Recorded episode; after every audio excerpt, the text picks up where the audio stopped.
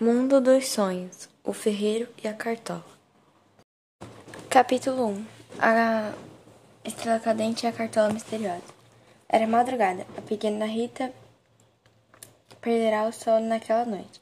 Ela não sabia o que era insônia e também não entendia porque ainda estava acordada até aquela hora. Já fazia três dias que Rita não via sua mãe. Ela havia passado todos esses dias sendo levada para a escola por um vizinho. Seu pai era gari e trabalhava o dia inteiro. Sua mãe era doméstica e havia pedido licença no serviço. Licença no serviço. O motivo era que o pequeno Pedro, irmão mais novo de Rita, havia contraído uma doença, doença grave. Poderia ser tratada em casa, se não fosse uma doença praticamente incurável. A suspeita dos médicos era uma possível dengue hemorrágica. Ritinha, você ainda não dormiu? O pai de Rita entrou no quarto dela, abrindo a porta vagarosamente. Ela tinha, ele tinha os cabelos pretos com uns fios grisalhos em suas costeletas. Sua pele era parda e apesar de ter apenas 35 anos, sua aparência de denunciava numa uma idade mais avançada. O pai de Rita vestia-se com uma calça de pijama e uma camiseta regata. Ele estava descalço e, graças aos cabelos úmidos, era notável que ele acabará de tomar banho. Papai, Rita, sentada em sua cama, olhou para seu pai. Minha filhinha, por que ainda está acordada? Ele sentou-se ao, seu la ao lado de Rita e acariciou seus cabelos castanhos. Os cabelos castanhos de sua filha. Eu não consigo dormir, papai. Quando a mamãe volta? Eu não sei, Ritinha, eu não sei. O pai de Rita abraçou-a e a confortou em prantos. Amanhã é sábado. Amanhã eu e você iremos visitar mamãe e Pedro no hospital. É verdade, papai? Os olhinhos dela lacrimejavam. Sim, minha filha, é verdade. Vamos dormir agora? Rita deitou-se e seu pai a cobriu. Ela sorriu e se levantou, afastando-se da cama de Rita. Ele sorriu e se levantou, afastando-se da cama de Rita. Papai, chamou a menina. Sim, filha. Ele interrompeu seu caminho. O que foi? Você acha que o Pedro vai sarar? Basta acreditar, minha filha. O pai de Rita olhou de relance para ela. Basta acreditar e nada será impossível. Pense naquilo que você seria capaz de ser para salvar a vida do seu irmão. Só isso. Só assim você vai poder acreditar que é possível. Tudo bem, então. Rita virou-se para o lado e se cobriu novamente. O pai de Rita saiu do quarto dela, fechou a porta. Alguns minutos depois, através do fundo da porta, Rita notou que as demais luzes da casa se apagaram. Tudo ficou em silêncio. Ela olhou para, para a cama do seu irmão. Ao virar seu rosto em direção à janela, Rita avistou uma estrela cadente. Então se ajoelhou imediatamente na cama, escorou, escorou seus cotovelos na janela e fechou os olhos. A estrela ainda passava no céu. Eu só quero que meu eu só quero meu irmão curado, dizia Rita, com os olhos fechados e os dedos de suas mãos cruzados. Eu seria capaz de salvar o mundo inteiro se eu pudesse.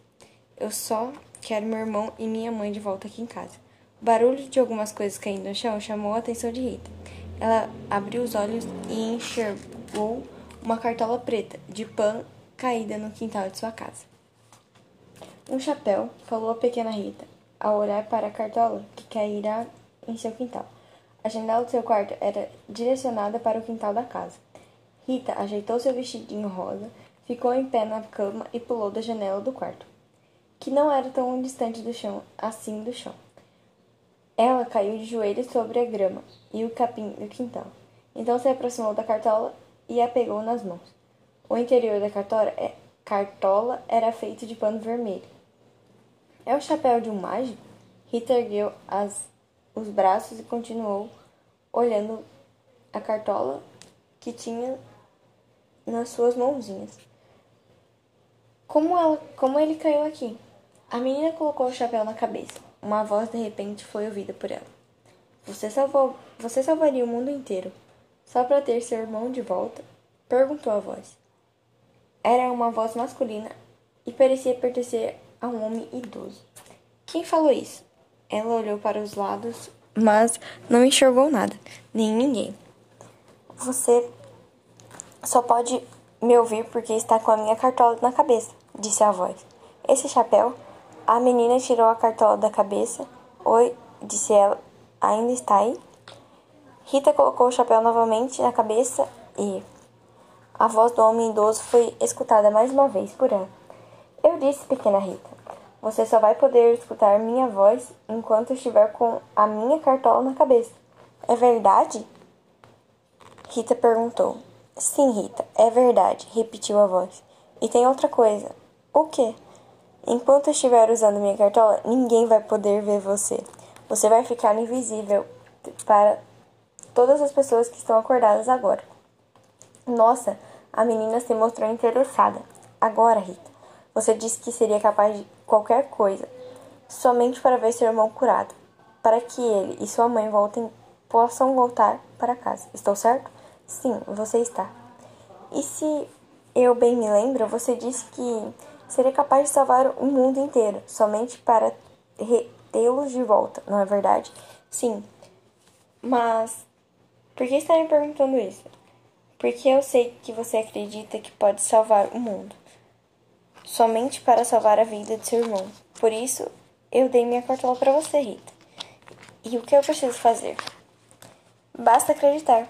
Eu posso te dar tudo que você tudo que você precisa para salvar um lugar em especial. No entanto, você precisa acreditar que pode chegar até esse lugar, Rita. Sim, eu acredito. E como eu posso ir até esse lugar? É o meu mundo, Rita. E você só pode vir até mim quando estiver dormindo. O que eu preciso fazer? Primeiro, volte à sua cama e deite. Entendi. Rita estava voltando para a cama dela. De repente, ela ouviu alguém chorando antes de seguir para seu quarto. Rita foi até a janela do quarto de seu pai. Havia uma, uma vela acesa em cima de um criado, criado mudo. Ele estava sentado com a carteira virada em posição contrária à janela. O pai de Rita sentava-se ao lado de um criado do criado, onde estava a vela. Ele segurava um retrato em mãos. Na foto do retrato havia um menino e uma mulher. Eram, eram a mãe e o irmão de Rita. O pai de Rita, de repente, olhou para trás e ela se abaixou rapidamente. Não se preocupe, Rita. Ele não pode ver, te ver enquanto estiver usando a minha cartola. Ninguém poderá ver você. A voz confirmou. O pai de Rita colocou o retrato de volta no criado mudo e assoprou a vela. Depois ele foi até a janela e fechou. Estava frio naquela madrugada e Rita se afastou da janela do quarto de seu pai. Ela pegou um banquinho velho de madeira que estava próximo ao muro do quintal e levantou o banquinho até próximo da janela do seu quarto. Então subiu no banquinho, entrou pela janela e deitou-se na sua cama. Lembre-se, Rita, não tire essa cartola. Você precisa dormir com ela na sua cabeça. Em sua cabeça, para que possa vir até meu mundo. A voz falou novamente. E se o chapéu cair da minha cabeça enquanto estiver dormindo? perguntou a menina, se deitando. Você quer que a cartola saia da sua cabeça? Não. A menina então se cobriu com um lençol. Então, Rita, confie em si mesma e a cartola vai passar a noite inteira com você, afirmou a voz do homem. Bons sonhos. Te encontro daqui a alguns. Te encontro daqui a pouco, quando você quando você sonhar. Capítulo 2 O Mundo dos Sonhos. Quem é ela? Perguntava uma voz que era infantil e feminina ao mesmo tempo. Eu não sei, afirmou outra, outra voz também feminina, só que mais madura. O corpo de Rita estava desacordado, sobre um terreno de grama verde. Cartola, a cartola ainda estava em sua cabeça. Havia duas criaturas próximas ao corpo de Rita. Uma das criaturas era uma criança, com o corpo do tamanho de uma borboleta e outra era uma mulher, com um corpo um pouco maior que o da criança. As duas eram loiras, vestiam-se com vestidinhos brancos de peça única e calçavam sapatilhas, que mais pareciam sapatilhas de balé. que estavam amarradas até metade da cadela, e cada uma delas tinha um par de asas de libelo. Sim, eram duas fadas. Elas estavam voando em frente ao rosto de Rita. A fadinha menor se aproximou ainda mais do rosto da menina. Rita se mexeu, se mexeu. Os lábios e o nariz dela tremeram. Olha, ela está acordando, falou a fadinha menor. Quando de repente Rita soltou um espirro. O ar que saiu do seu nariz assoprou a fadinha para longe. A fada maior se assustou. O que foi isso? disse a fada, que, fi que ficou. Rita abriu os olhos e viu uma imagem embaçada em sua frente. A luz do sol bateu em seus olhos e ela os abriu imediatamente. Assim que a imagem ficou mais visível, ela pôde notar a fada que estava para ela, que olhava para ela. Ah! gritou Rita, se sentando rapidamente na grama e afastando-se para trás. A fada gritou ao mesmo tempo que a menina. O que é você? perguntou Rita, assustada com o que a fada que assustada com a fada que estava em sua frente. Por que gritou tanto? perguntou a fada, colocando a mão sobre o coração depois do susto. Você me assustou. O que é você e onde eu estou? Que modos são esses? Você não tem pai nem mãe, não? Eu tenho sim, pois não parece. Você está me olhando como se eu fosse um monstro desde que acordou. Eu não. Eu nunca tinha visto. Eu nunca tinha. Eu nunca havia visto nada assim antes. Primeiro, é educado se apresentar. A fada se aproximou voando para perto de Rita. Meu nome é Pênelo. É Pênelo. Eu sou uma fada. E se, se você não sabe? Fada? Fadas existem mesmo? Rita se mostrou surpresa. Sim, menina. Mas até agora eu não sei o seu nome. Meu nome é Rita. E eu sou uma menina. Isso é claro para mim, mas o que você faz com a cartola do ferreiro? Enquanto Rita e Penelo conversavam, a outra fada se aproximou, se aproximava das, das duas. Ela estava encharcada com o líquido que saiu do nariz de Rita quando ela espirrou e atirou para longe. Eu não sei. Rita tirou a cartola de sua cabeça, segurou nas mãos e ficou olhando para ela. Esse chapéu caiu no meu quintal, no quintal da minha casa, e eu coloquei na cabeça. Aí eu ouvi uma voz dizendo que, que precisava dormir com esse chapéu para poder me encontrar com o dono dele. Isso é verdade. Isso é verdade? Pêndulo arregalou os olhos surpresa.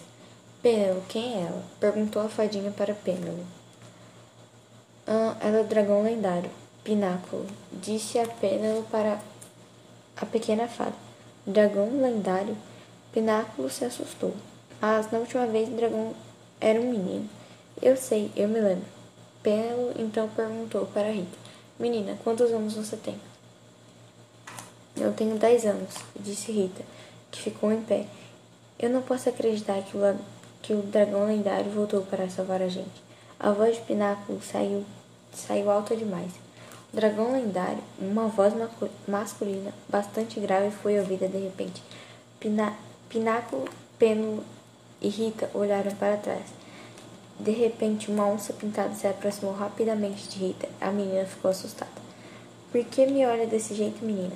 Perguntou a onça, olhando para o rosto de Rita, que se mantinha paralisada. Você é uma onça que fala? Rita suava frio e tremia todo seu corpo devido ao medo. Eu não vejo. Eu não vejo nada de errado em ser uma onça, disse a onça pintada. Você nunca viu uma na sua vida? Onde eu vivo, as onças machucam as pessoas, afirmou Rita, engolindo em seco. Por isso elas ficam presas em uma jaula dentro do zoológico. Hã? ofegaram Pêndulo e Pináculo, que colocaram as mãos em frente à boca, assustadas com o que Rita acabara de dizer. E as pessoas não machucam as onças também? perguntou o felino. Não, é nada, não é nada agradável ficar dentro de uma jaula. Que coisa horrível, dragão lendário. Pináculo se aproximou de Rita, com o dedo indicador apontado para, para ela. Não é legal prender as pessoas. Me desculpe, é que eu não sei por que fazem isso lá. Rita coçou a parte de trás da cabeça. Ela ficou sem resposta para a pequena pináculo. Então, É, o que você, você disser é verdade? Pináculo e Penelo? Pene, pe, Penelo. Alonso olhou para o cartola que Rita segurava em sua mão. Essa menina é mesmo o dragão lendário? Sim, Tark, disse Pen, Penelo, se aproximando da cartola Rita, que Rita segurava. Essa é a cartola do ferreiro. Ele só envia essa cartola para o verdadeiro para o verdadeiro dragão lendário. E segundo o próprio ferreiro, somente o verdadeiro dragão lendário pode tocar na cartola além do próprio ferreiro, que é o dono. A onça abriu um, olhar de espanto para Rita. Tark então se aproximou dela. Majestade, disse o felino, ao, ao fazer uma referência diante de Rita, colocando a pata dianteira dianteira esquerda para frente e abaixando a cabeça. Peço perdão por qualquer indelicadeza ou má impressão que eu tenha causado. Majestade? Rita fez um olhar de dúvidas e não entendeu nada. Permita-me eu me apresentar. A onça ainda manteve a referência. O meu nome é Tark e uma, é uma honra estar diante do dragão lendário. É Rita. Penelo notou a surpresa no olhar da menina. Tudo por aqui deve ser novidade para você. Mas não se preocupe, o último dragão lendário também ficou confuso e tivemos que explicar tudo para ele. É. E você está no mundo dos sonhos agora. Pináculo se aproximou de Rita com um sorriso no rosto.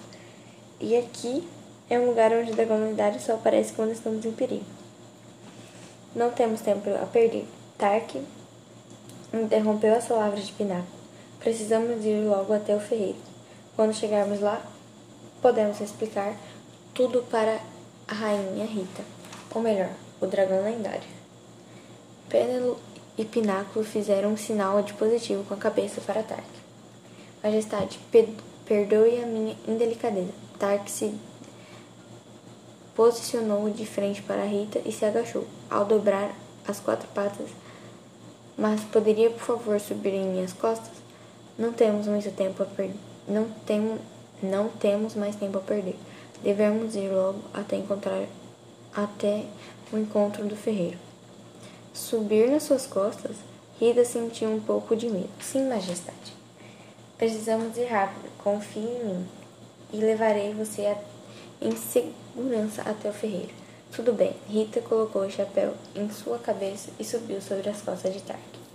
Segure-se em meus Segure-se em meus pelos, majestade. Tark ficou em pé logo depois que Rita subiu em suas costas. Precisamos chegar o quanto antes. Nós iremos com vocês. Tark disse. Pin ah. Nós iremos com você, Tark, disse Penelope. Tudo bem, então. Tudo bem, então vamos. Precisamos subir, seguir o mais depressa possível. O lugar onde Rita e os outros estavam era um imenso campo verde, vasto e bastante extenso. Era possível avistar algumas montanhas ao longo de onde eles estavam. As montanhas eram em, dias, em direção ao norte, ao leste de onde Tark havia surgido. Existia uma grande floresta infestada por árvores imensas, e ao sul havia mais montanhas, porém eram brancas, parecendo que estavam cobertas de gelo. Em direção ao oeste não havia nada, somente grama verde daquele campo.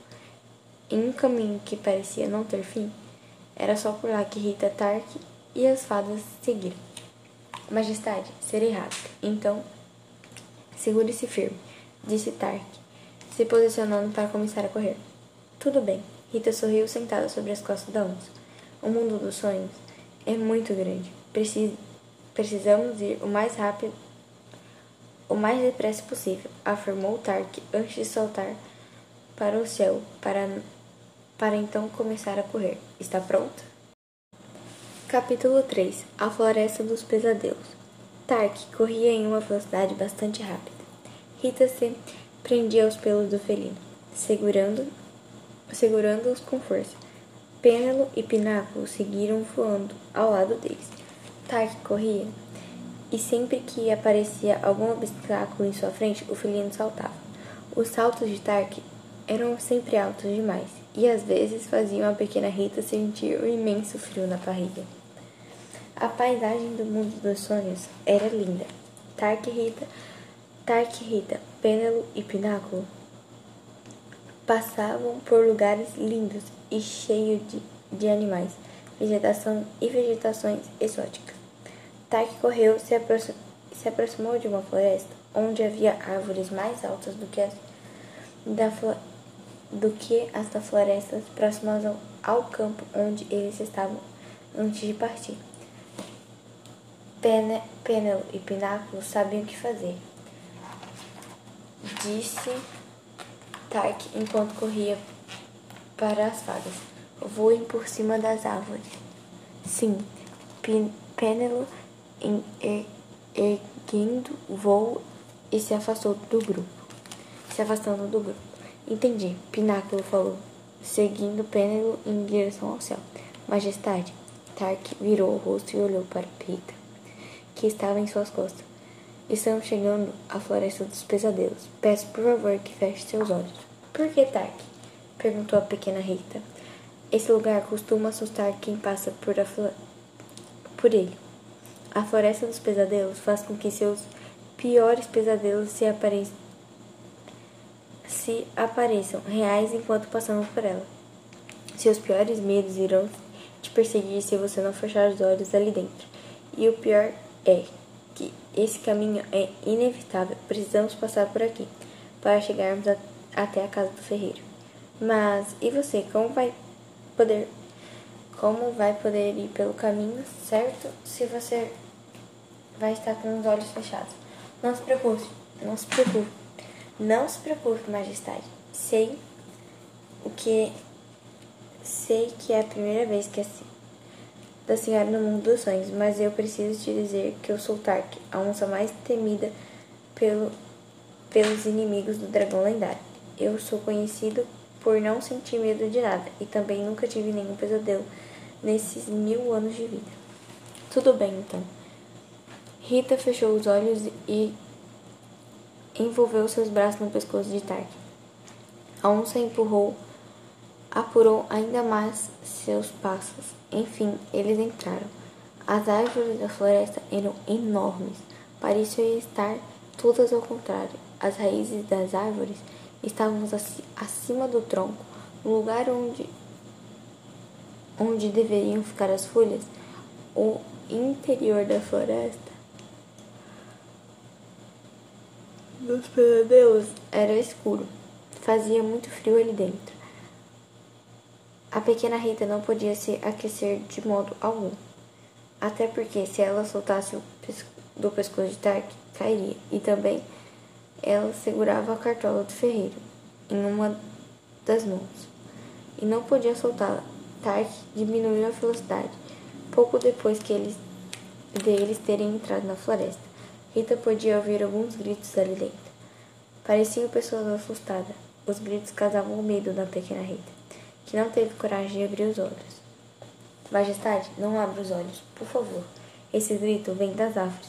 Elas fazem isso para que você abra os olhos e acabe sendo assombrada pelos seus piores pesadelos, que vão se tornar reais. E se se você abrir os olhos, afirmou Tark. Ah! Tark e Rita, de repente, ouviram um grito de longe. O grito era muito diferente do que das árvores assombradas. Tem alguém em perigo aqui, disse a onça, parando de correr imediatamente. Majestade, por, por favor, não abra os olhos, em hipótese alguma. Irei ajudar quem. Ajudarei, irei ajudar quem quer que seja que está gritando agora. Tudo bem, Tark. Rita manteve os olhos fechados e abraçou com mais força ainda o pescoço da onça. Tark correu para um conjunto mais vasto de árvores. O felino se adentrou na parte mais profunda da floresta. Então, depois de alguns segundos, finalmente parece ter chegado no lugar onde havia ouvido o grito. Tak parou de caminhar. Era impossível prosseguir havia um lago de lama bem na sua frente. Do outro lado do lago, uma das árvores parecia aterrorizar alguém que estava próximo ao seu cálice. A pessoa se vestiu com roupa branca e vermelha. A roupa era de duas cores. Era um homem magro e baixinho. Ele era somente alguns centímetros mais alto que Rita. O homem usava um chapéu bufão de três pontas em sua cabeça, com um guiso em cada uma de suas pontas. O bufão também era vermelho e branco. Ele se calçava com um par de sapatos pontudos, sendo um de cada um da cor vermelha e outro da cor branca. A, roupa daquele jovem homem, na verdade, era a roupa de um bobo da corte. Ele tinha a pele branca e os cabelos loiros e cacheados. Eu não vou sair, eu juro que não. O bobo da corte permanecia deitado com as mãos nos ouvidos. Seu corpo estava encolhido e ele mantinha os olhos fechados. Gritava em desespero: Eu não vou sair, eu não vou. Eu juro, repetiu o palhaço. E é o bobo da corte. É o bobo da corte, disse Tark para si mesmo. Mas como ele veio parar aqui, na floresta dos pesadelos? Tark, o que está acontecendo? perguntou Rita, mantendo os olhos fechados e abraçando o pescoço da onça. Majestade, por favor, não abra os olhos, pediu Tark. Segure bem firme, pois iremos pular para o outro lado do lago. Precisamos ajudar um amigo. Tudo bem, disse Rita, mantendo os olhos fechados. Tark, a... Tark abaixou suas patas dianteiras, com Rita ainda abraçando o pescoço, abraçando pelo pescoço. O felino manteve as patas traseiras inclinadas. Então deu um impulso, impulso só. O salto foi alto o suficiente para que ele e Rita pudessem atravessar o lago de lama em um só pulo. Aí, eu não quero. Eu não saio. Eu não posso sair. Tark e Rita se aproximaram do povo da corte, que ainda gritava em desespero. O palhaço estava com seu corpo encolhido e mantinha suas mãos tapando seus ouvidos. Tudo bem, meu amigo, disse Tark para o povo. Pode ficar calmo. Eu vou te ajudar. Eu não saio, eu não quero sair. Bobo ainda gritava. Tark abriu suas mandíbulas e abocanhou a co coluna do palhaço. O corpo do bobo da corte, da corte ficou em meio à boca de Tark, que o segurava com suas mandíbulas para poder carregá-lo. O felino ainda com o bobo da corte em sua boca e com Rita mantendo os olhos fechados e abraçado seu pescoço pulou de volta para o outro lado do, lado do lago de lama. Tark correu mais rápido ainda e retomou o caminho por onde estava indo, antes de ter salvo a vida do bobo da corte. O felino aumentou ainda mais a velocidade de seus passos, para que pudesse chegar logo ao final da floresta dos pesadelos. As árvores daquele lugar pareciam mover seus galhos, como se fossem suas mãos. Os movimentos das árvores atrapalhavam o caminho de Tark que se desviava de todos aqueles galhos, carregando Rita e o bobo da corte consigo. O bobo da corte não parava de gritar de medo. Isso dificultava ainda mais a jornada de Tark até o final da floresta. Aquelas árvores secas, feias, assustadoras, que pareciam que tinham vida própria, aos poucos deixavam de ser ameaçadoras. Tark logo enxergou a luz. Algumas árvores à sua frente. O bobo da corte parou de gritar. Parecia que as forças do palhaço haviam desaparecido de repente. Logo depois, Tark deu um impulso e finalmente a luz do sol veio ao seu encontro. O felino e o bobo da corte, o felino, bobo da corte e Rita haviam saído daquele lugar. Enfim, estavam fora da floresta do pesadelo. Eu fiquei, eu fiquei preocupada, disse Pênalo, que estava que esperava por Tark e por Rita do outro lado. Ela estava na companhia de Pináculo. Pensei que tivesse acontecido alguma coisa. Parece que está tudo bem, não é? Disse Pináculo. Tark abriu a boca e soltou o bobo, bobo da corte no chão. Depois a onça disse para Rita: Tudo bem, majestade, pode abrir os olhos agora.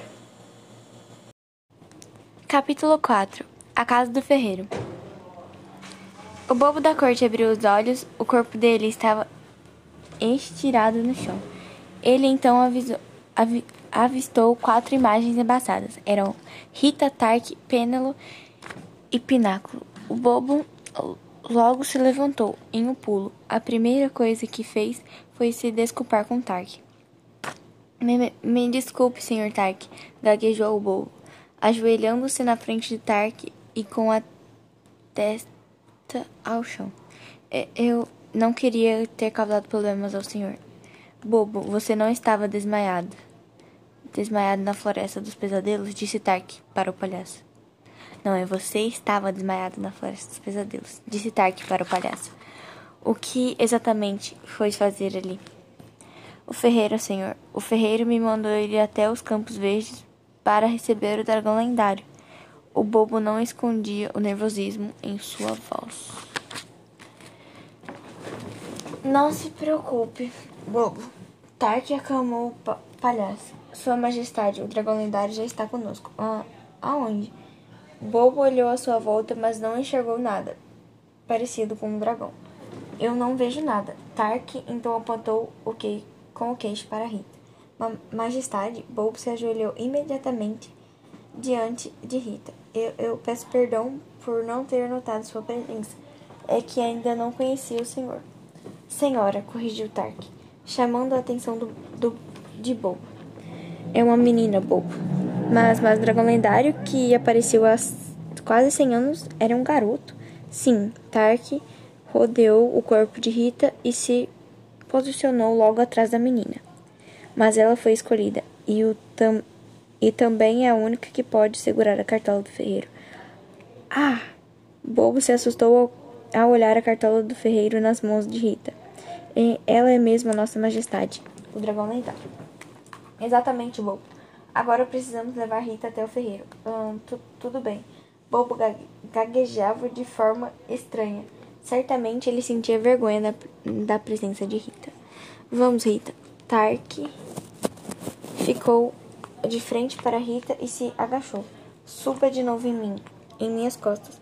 Precisamos chegar ao vulcão Colin o mais rápido depressa, mais depressa possível. Vulcão Colin?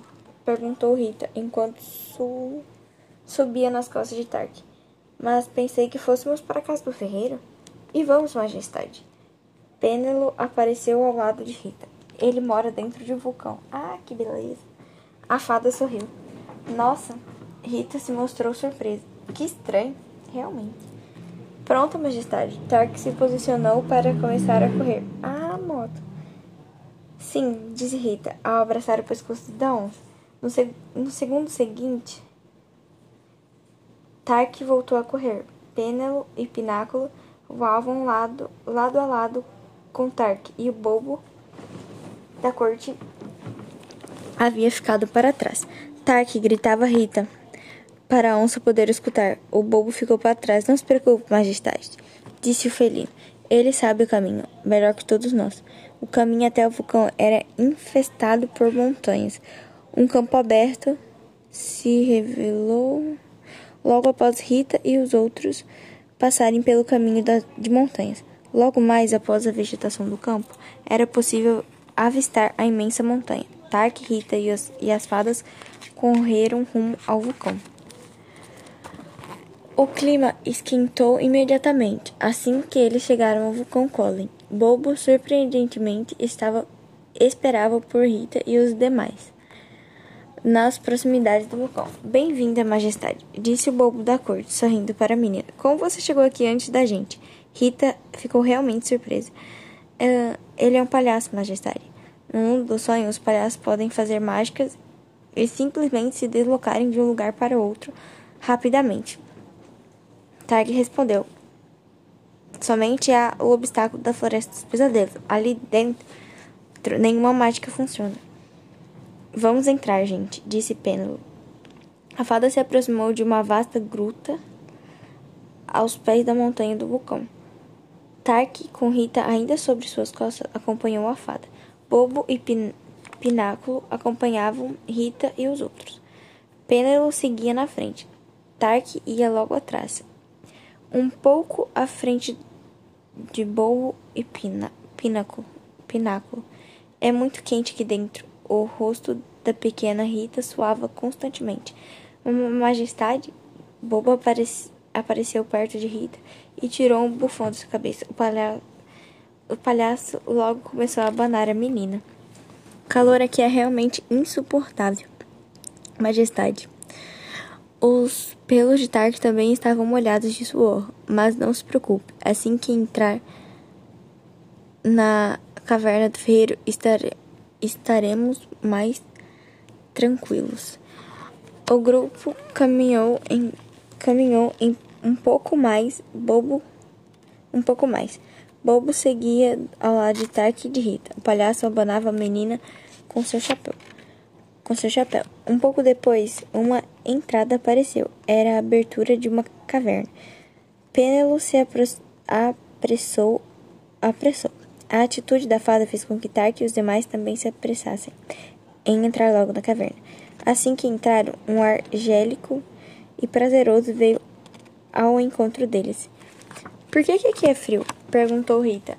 Apesar da pergunta, ela se sentia mais aliviada por ter se refrescado. Estamos dentro de um vulcão. Majestade, olhe para cima. Náculo apareceu de repente ao lado de Rita e apontou seu dedinho para o céu. Rita ergueu o rosto e avistou um ventilador que girava ao contrário. Oi? Esse ventilador puxa todo o ar quente para fora e mantém a caverna fria, continu continuou a fadinha. No segundo seguinte, um barulho de ferro batendo contra ferro foi ouvido por todos. Parecia que um martelo estava batendo em alguma placa de metal. Tark Rita e os demais foram mais para frente. Ao virarem para o lado, ao virarem para o lado, depois de uma parede, eles avistaram alguém. Tratava-se de, um, de um homem. Ele tinha longos cabelos brancos e era careca na ponta da cabeça. O homem estava de costas para o grupo. Ele segurava um, o cabo de uma espada e martelava a lâmina com uma marrita, em cima de uma enorme bigorna de aço. O homem se vestia com um macacão de couro marrom e calçava um par de botas também de couro marrom. Ah, senhor Ferreiro? O bobo se aproximou daquele homem e, enfim, trouxemos o dragão lendário. Rita descia das costas de Tark. Pênalo e Pináculo voaram até uma pequena gaiola que estava pendurada em uma rocha elevada mais ao leste da gruta. As duas fadas entraram e se sentaram na gaiola. Há quanto tempo não nos vemos? Tark disse ao velho. Ainda de, de costas, parado, parando de martelar a lâmina da espada. Essa é a mesma voz que você falou quando eu coloquei o chapéu na minha cabeça na primeira vez, pensou Rita consigo mesma. Ferreiro, Tark se afastou e Rita seguiu para o leste do lugar, próximo à gaiola onde as fadas haviam entrado para se sentarem. É uma honra poder finalmente conhecê-la, Majestade. O ferreiro logo virou-se e ficou de frente para Rita. Ele abriu um largo sorriso e estendeu a mão para a menina. Eu sou o ferreiro. Capítulo 5 A primeira missão de Rita. Rita segurava a cartola do ferreiro nas mãos. Ela olhava para aquele senhor que estava à sua frente. O ferreiro logo olhou um pouco mais para baixo e avistou sua cartola nas, nas mãos de Rita. A menina per percebeu que o ferreiro olhava para a cartola e entregou o chapéu a ele. Eu acho que esse chapéu é seu.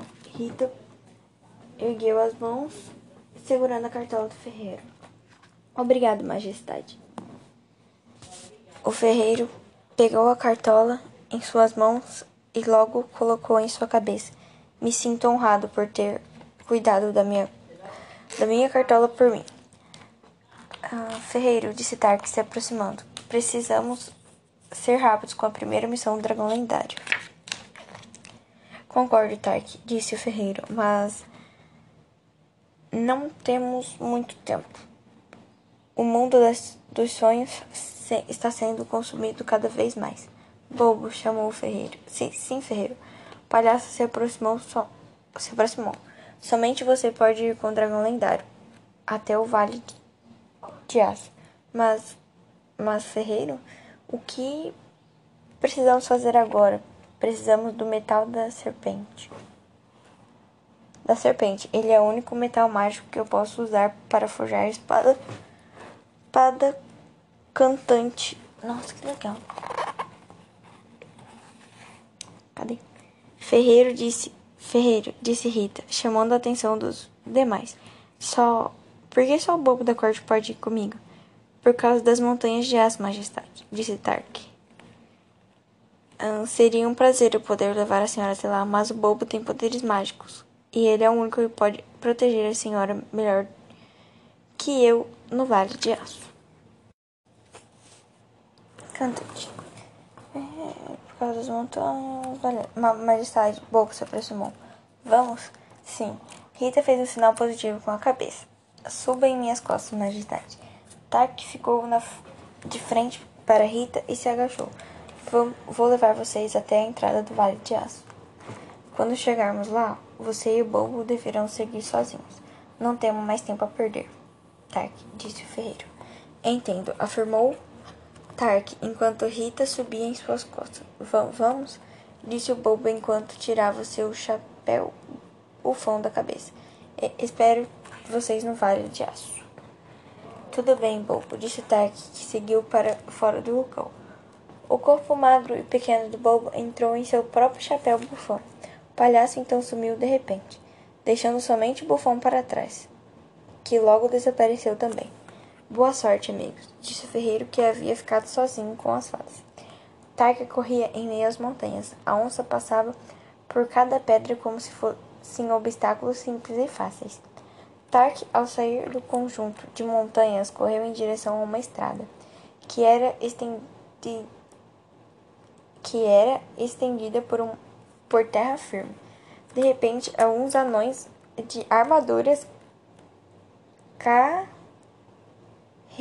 carregando machados apareceram no caminho dos dois. Quem são eles, Stark? perguntou Rita, segurando-se no pescoço da onça. São são berserkers, majestade. Eles são serventes do androide negro.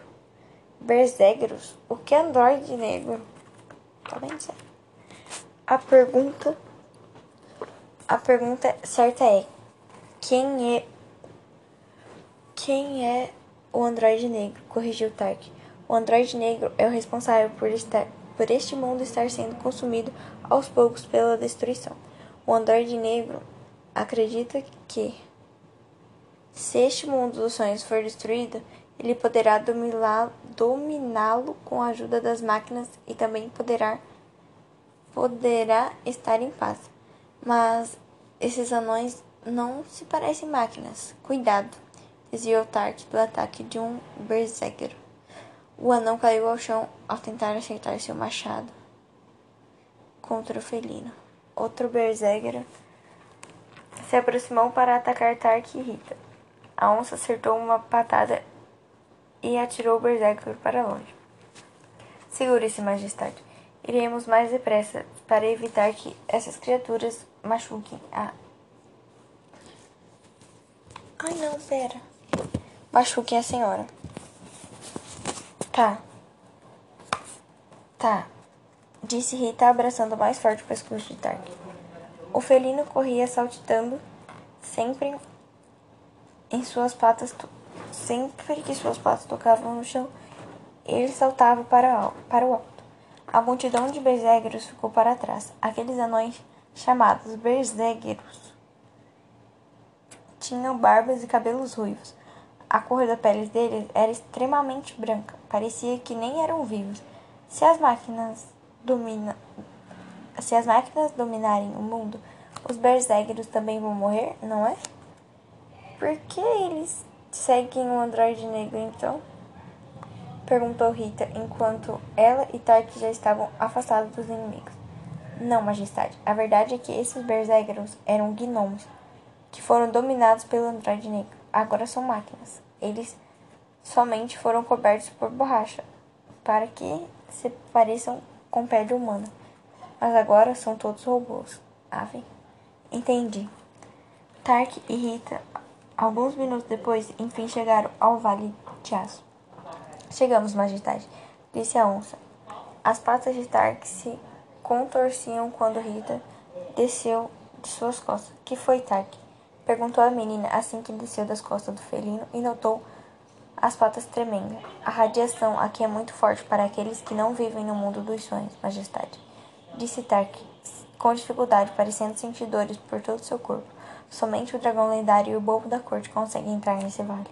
Cadê o bobo? perguntava Rica ao olhar para os lados. É, eu estou aqui, majestade. O bobo apareceu de repente, próximo deles, a eles. Senhor Tark? Pode ir agora. Deixe, deixe que eu cuido do dragão lendário. Obrigada, bobo, disse Tark, que, que logo se virou e afastou-se de Bobo e de Rita. Va vamos, majestade. O palhaço segurou a mão de Rita. N não tem mais, não temos muito tempo. O vale de aço era estranho e intenso. Existiam montanhas de metal erguidas por todo lugar. A entrada do vale era um gigantesco arco onde havia o rosto de um boneco de aço firmado na, na ponte. O caminho se mostrava extenso e não, e não dava para enxergar para onde ele levaria Rita e o bobo. Que, que surpresas estavam por. esperavam por Rita e pelo bobo da corte. Naquele misterioso vale de aço, o, o corpinho de Rita tremia de medo, enquanto ela e bobo entravam naquele lugar, mistérios e perigos para conseguirem o metal da ser serpente. Aguardava pela chegada do dragão lendário. Capítulo 6 As armadilhas do Vale de, do vale de Aço. Bob e Rita caminhavam em meio a um, a um caminho coberto por estilhaços de metal. Tudo ali era silencioso. Bob caminhava logo atrás da pequena Rita. E parecia-se e parecia se esconder de medo atrás da menina. De repente, um pedaço de aço caiu de uma das pilhas. O barulho fez Bobo gritar e saltar ao chão. O palhaço saltou do chão e se agarrou em um dos braços da menina. Rita olhou para o lado e notou que era apenas um pedaço de aço que havia caído no chão. Calma, bobo, disse a menina, olhando para ele e sorrindo. Foi só um pedaço de ferro que caiu. O palhaço soltou o braço de Rita. Ai, ufa! Bobo suspirou, suspirou fundo e colocou a mão em frente do coração. Eu fiquei com medo de. Eu fiquei com medo, pensando que poderia ser um bers, um berzegro. Um berzegro. Por. Porque esse androide negro Quer tanto assim transformar alguns dos sonhos em um mundo de máquinas. Se as pessoas têm pesadelos, isso perturba o androide negro. Mas se os pesadelos, se as pessoas têm sonhos, isso enfraquece. Isso enfraquece o poder dele. O androide foi criado por um humano que salvou o mundo dos sonhos. Uma vez. Esse androide era um herói no passado, porém, um, no mundo dos sonhos, quando uma pessoa morre, um, o herói criado por ela em sonhos normalmente deve ir para o, um outro lugar, longe de tudo. Acontece que o último dragão lendário morreu há 50 anos, mas, segundo o Android Negro, decidiu. Mas o Android Negro decidiu ficar aqui e acabou não conseguindo, seguindo as regras que aqueles que não decidirem ficar devem seguir. Que regras, Bobo? perguntou Rita, enquanto ela e o Bobo ainda caminhavam em meio ao vale de aço. A regra que todos nós, a regra que todos nós que vivemos aqui precisamos seguir, todos nós. que ainda existimos no mundo dos sonhos, somos no passado, sonhados por um dragão lendário que entrou aqui. A regra que precisamos seguir é respeitar os sonhos e também pesadelos das pessoas. Não podemos interferir como o androide fez. E por isso ele sofre. Aliás, o ferreiro foi sonho do primeiro dragão lendário. Você lembra do primeiro dragão lendário? Eu não. O conheci, eu não o conheci, majestade, mas o ferreiro me disse muito, muito sobre ele. O primeiro dragão lendário foi o rei Davi. Ele é citado na Bíblia e veio ao mundo dos sonhos para saber como deveria vencer a guerra contra os filisteus. Por isso, ele inventou o ferreiro, para ensiná-lo a forjar armas nos sonhos. E por isso que a cartola do ferreiro serve como um portal para que os próximos dragões lendários possam vir até o reino dos sonhos. Bobo, Rita parou de caminhar, olhou para o... Ela olhou sorrindo para o bobo da corte. Você parou de gaguejar.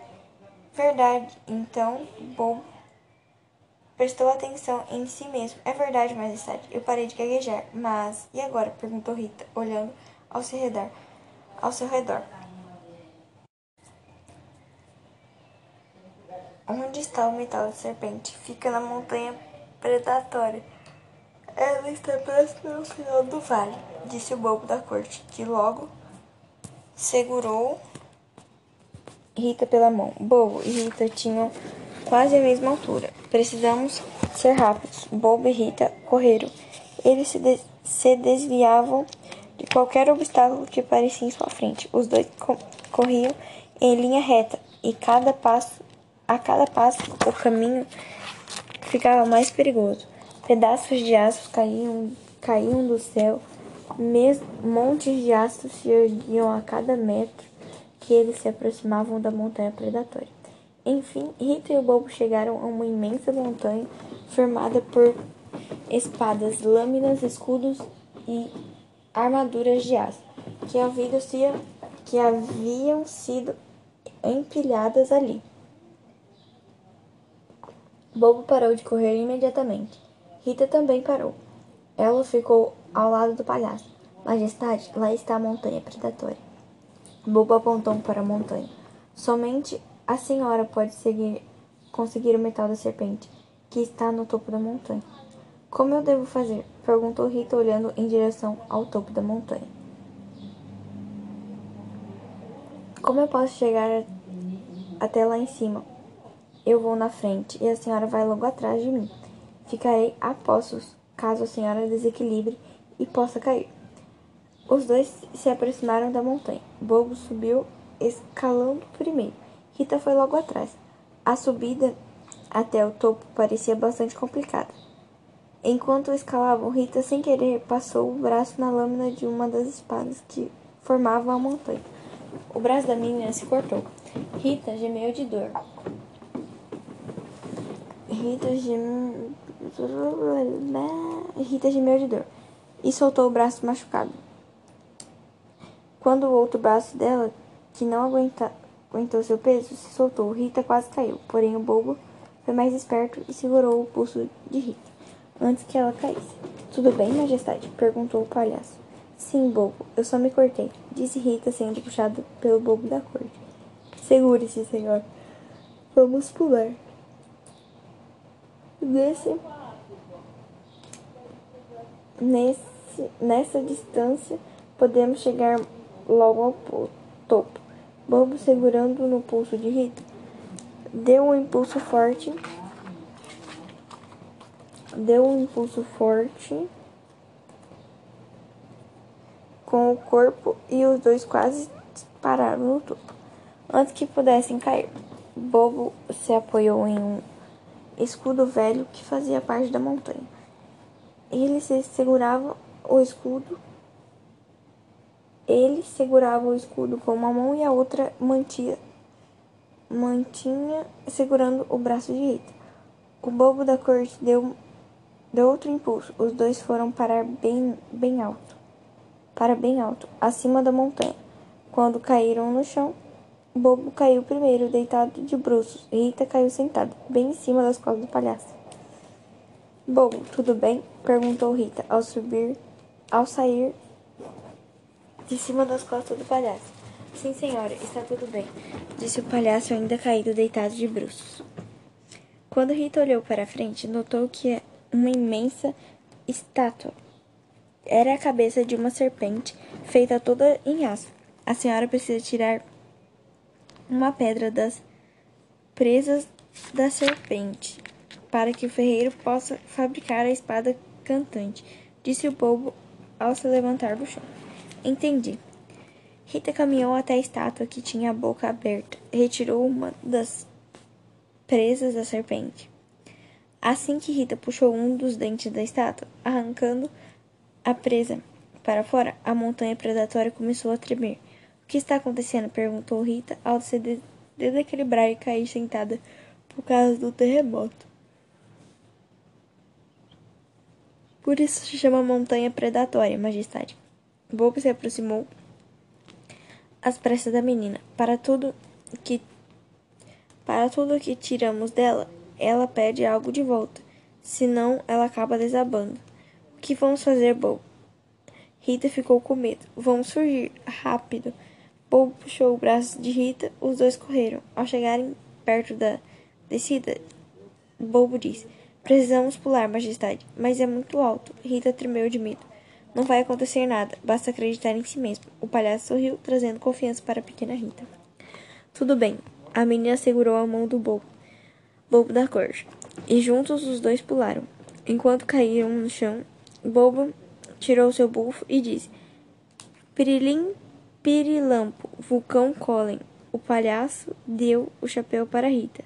Pegue, majestade, coloque o chapéu embaixo de seus pés antes de cair no chão, e ele irá levá-la de volta ao ferreiro. Rita colocou o bufão no topo da, do bobo da corte sob seus pés, enquanto os dois ca ainda caíam.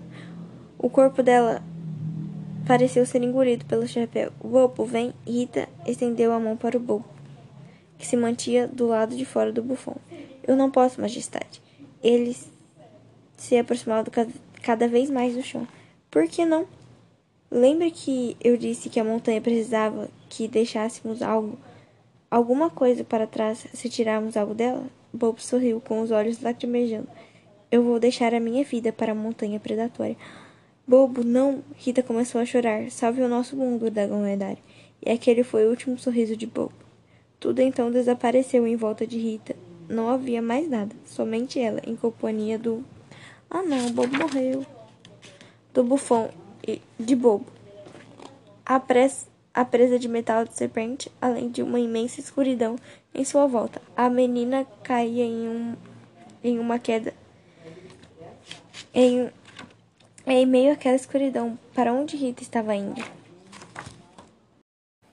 Capítulo 7 A invasão do androide negro.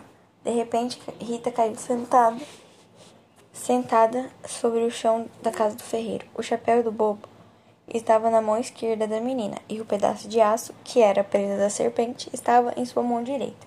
Rita, o ferreiro se assustou ao notar a presença repentina de Rita. O que aconteceu? Os olhos da pequena Rita lacrimejavam. Ela se, se mantinha sentada no chão. O bobo, ele se ofereceu para a montanha predatória. Rita soluçava enquanto falava. Ele morreu para salvar a minha vida. Não somente pela sua vida, majestade. Pênelo se aproximou da menina. Bulbo já estava disposto a deixar a vida dele para a montanha em troca do dente da serpente. Ele fez isso não só não somente por você, mas, mas também por todo por todo o mundo dos sonhos. A missão dele já foi cumprida. A pequena fada Pináculo também começou a chorar. Ela se manteve sentada próxima a Rita. Agora precisamos fazer com que o sacrifício de, de Bobo não tenha sido em, em vão, disse o ferreiro, se agachando perto de Rita. Ferreiro, o que a gente vai fazer agora? perguntou Rita com os olhos ainda lacrimejando. Precisamos, precisamos forjar logo a espada cantante para que possamos acabar com, com as ambições do androide negro, majestade. E o chapéu do Bobo? A menina, a menina olhou para o chapéu que segurava em suas mãos. deve guardar com você, majestade. O ferreiro sorriu para Rita. Tenha esse chapéu como uma última lembrança dele, minha senhora, disse Pênelo, também sorrindo para a pequena Rita. Agora. Agora precisamos começar. O ferreiro se levantou do chão e estendeu a mão para Rita. Majestade, preciso da, da presa da serpente. Aqui está. Rita entregou o pedaço de metal para o ferreiro. O velho pegou a presa da serpente e seguiu caminhando até a bigorna, onde ele costumava mudar os equipamentos que fabricava. Precisamos terminar logo a espada cantante, disse o ferreiro. De costas para Rita, Pênelo e Pináculo. Onde está Tark? perguntou Pênelo para Rita. Eu não sei, ele me deixou no Vale de Aço e depois eu não vi mais ele, respondeu a menina.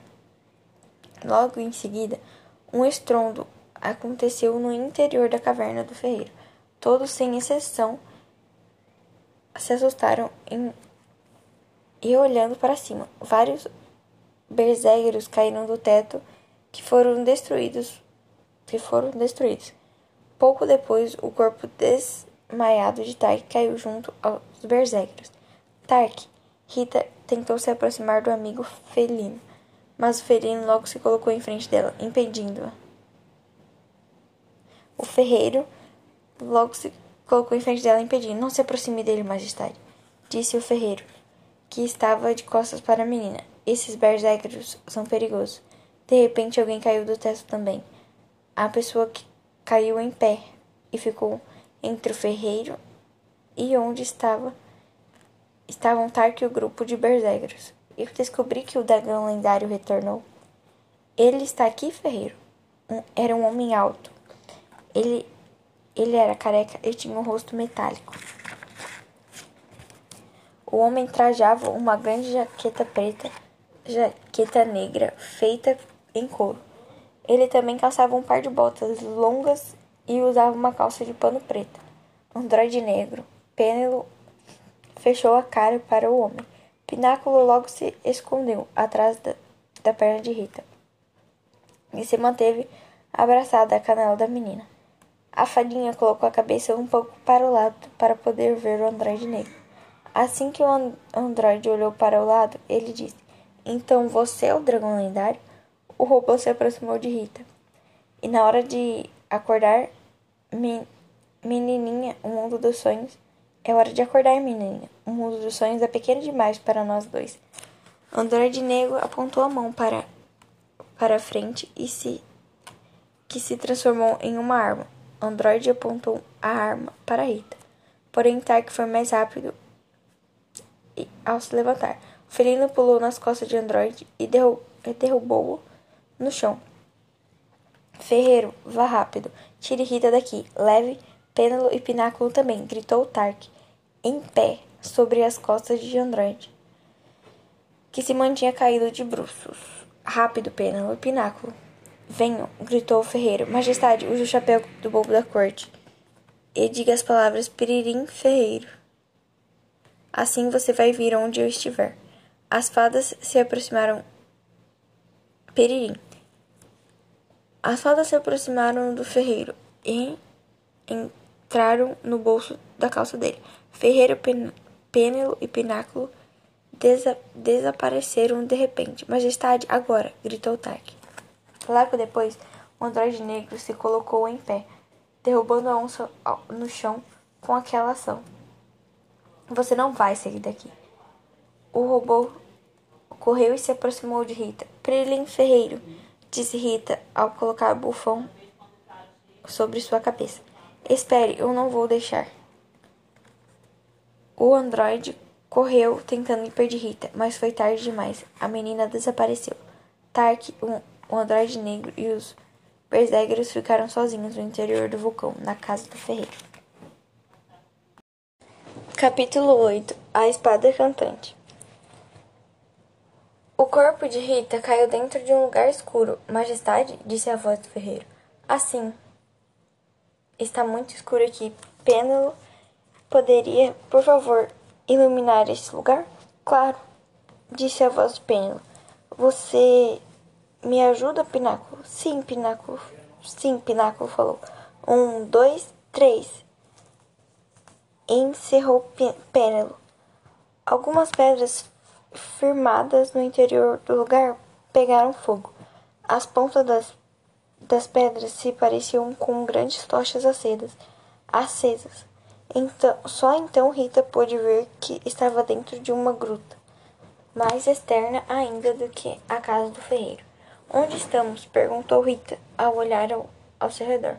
Notou, ela notou um lugar interno de cor marrom, onde algumas de, gotas de água pingavam das pedras. É uma gruta subterrânea, majestade.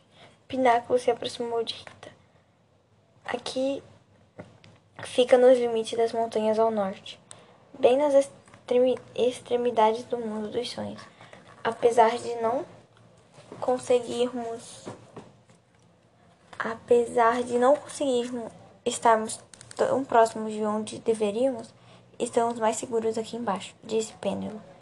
Poderíamos ter ido para o leste, onde teríamos a certeza de que o androide negro não iria nos encontrar e também fica perto do lugar onde precisamos ir. Ir quando o ferreiro terminar a espada cantante. É, Pináculo completou. Mas a floresta dos pesadelos fica naquela direção, e ela anula nossos poderes mágicos. De repente, três, as três escutaram uma marreta de ferro martelando alguma coisa. Quando olharam mais adiante, próxima a uma rocha extensa, era mais parecida com uma grande mesa de pedra, as três avistaram um ferreiro martelando a, pre a presa da serpente de aço. Agora que não tenho mais a bigorna para forjar minhas armas, preciso improvisar nessa pe nessas pedras, dizia o ferreiro, martelando cuidadosamente a presa da serpente. Quanto tempo será que vai demorar, hein? perguntou o Pináculo para Pêndulo.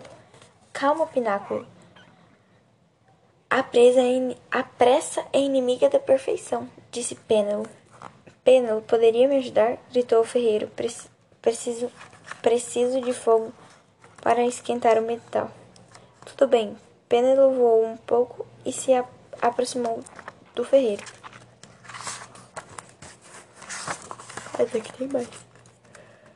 Depois a fada tornou um, formou uma esfera de fogo em suas duas mãozinhas, em suas mãozinhas, ela apontou a bola de fogo para o aço da serpente, enquanto Ferreiro martelava. O tempo se passou enquanto Ferreiro martelava. Pêndulo esquentava o aço. O rosto do ferreiro suava enquanto ele martelava. Pináculo e Rita conversavam entre elas e sorriam. Aos poucos, o metal que o pedreiro martelava era tomado uma forma pontiaguda. Alguns minutos depois, ele ergueu uma lâmina que estava com a ponta em chamas. O ferreiro se afastou do bloco de pedra e mergulhou a lâmina ainda em chamas em um lago que existia próximo a ele, e apenas. Assim que a lâmina quente foi mergulhada, uma pequena nuvem de fumaça se ergueu, denunciando que a espada estava se esfriando. Rita e Pináculo olharam em direção ao ferreiro, e Pêndulo e Pêndulo. O ferreiro então ergueu a mão em, em que segurava a lâmina e revelou uma espada de aço. Ele conseguiu? perguntou Rita olhando para a espada que o velho ferreiro segurava. Parece que sim, disse Pináculo também olhando na mesma direção que a menina. Finalmente, o ferreiro estava sorridente. Ele enfim alcançava seu objetivo. A espada cantava, cantante está pronta. Até que enfim, disse Pêndulo, limpando limpando uma, me, uma mecha de suor de sua testa. Sua testa. Rita e Pináculo se aproximaram dos dois. O ferreiro avistou Rita e sorriu. Depois ele estendeu a espada para Rita segurando-a pela lâmina e apontando o cabo, do, o cabo para a menina. Aqui está, majestade. O velho abriu um largo sorriso em seu rosto. a lendária espada cantante. É, eu ainda não entendi por que a espada cantante. Por que a chamam de espada cantante? Disse Rita, olhando para a espada que o ferreiro mantinha estendida em sua direção. Pegue-a e verá. O ferreiro se mantinha sorridente. Assim que Rita segurou o cabo da espada, o ferreiro soltou a lâmina. Logo o som de uma música foi ouvida por todos ali presentes. A espada vibrava enquanto Rita segurava pelo cabo. A melodia que a espada emitia soava bastante agradável. Somente o verdadeiro dragão lendário pode fazer a espada cantar quando está com ela. Majestade, Ferreiro se mostrou satisfeito com a situação. Enfim, conseguimos. Penny voou e se aproximou de Rita. E agora? perguntou Pinalo. Pináculo. O que faremos? Precisamos seguir até a fortaleza robótica, pessoal, afirmou o ferreiro, com um olhar sério.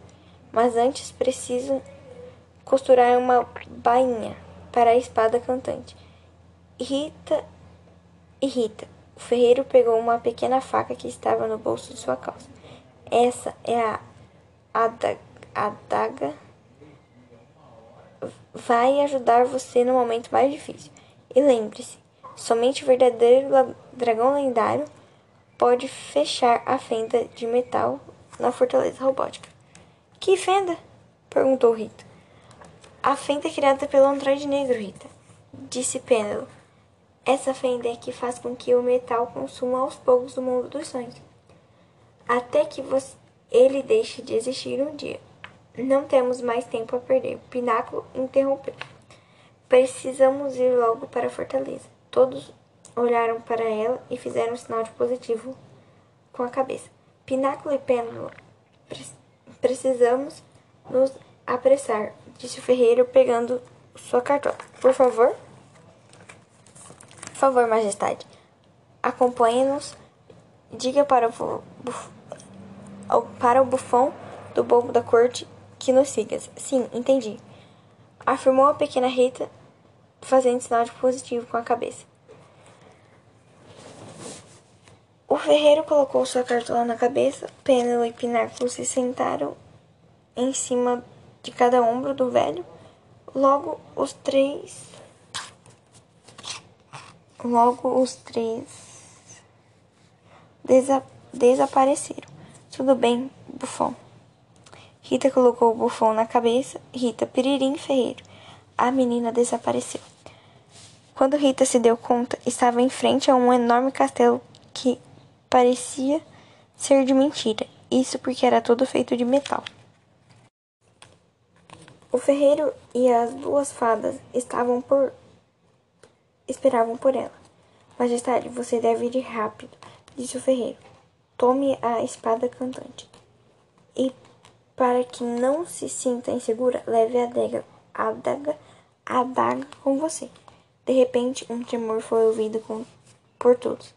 O androide negro caiu em pé, bem na frente da Rita. Um, in, intenso, um intenso tremor de terra aconteceu.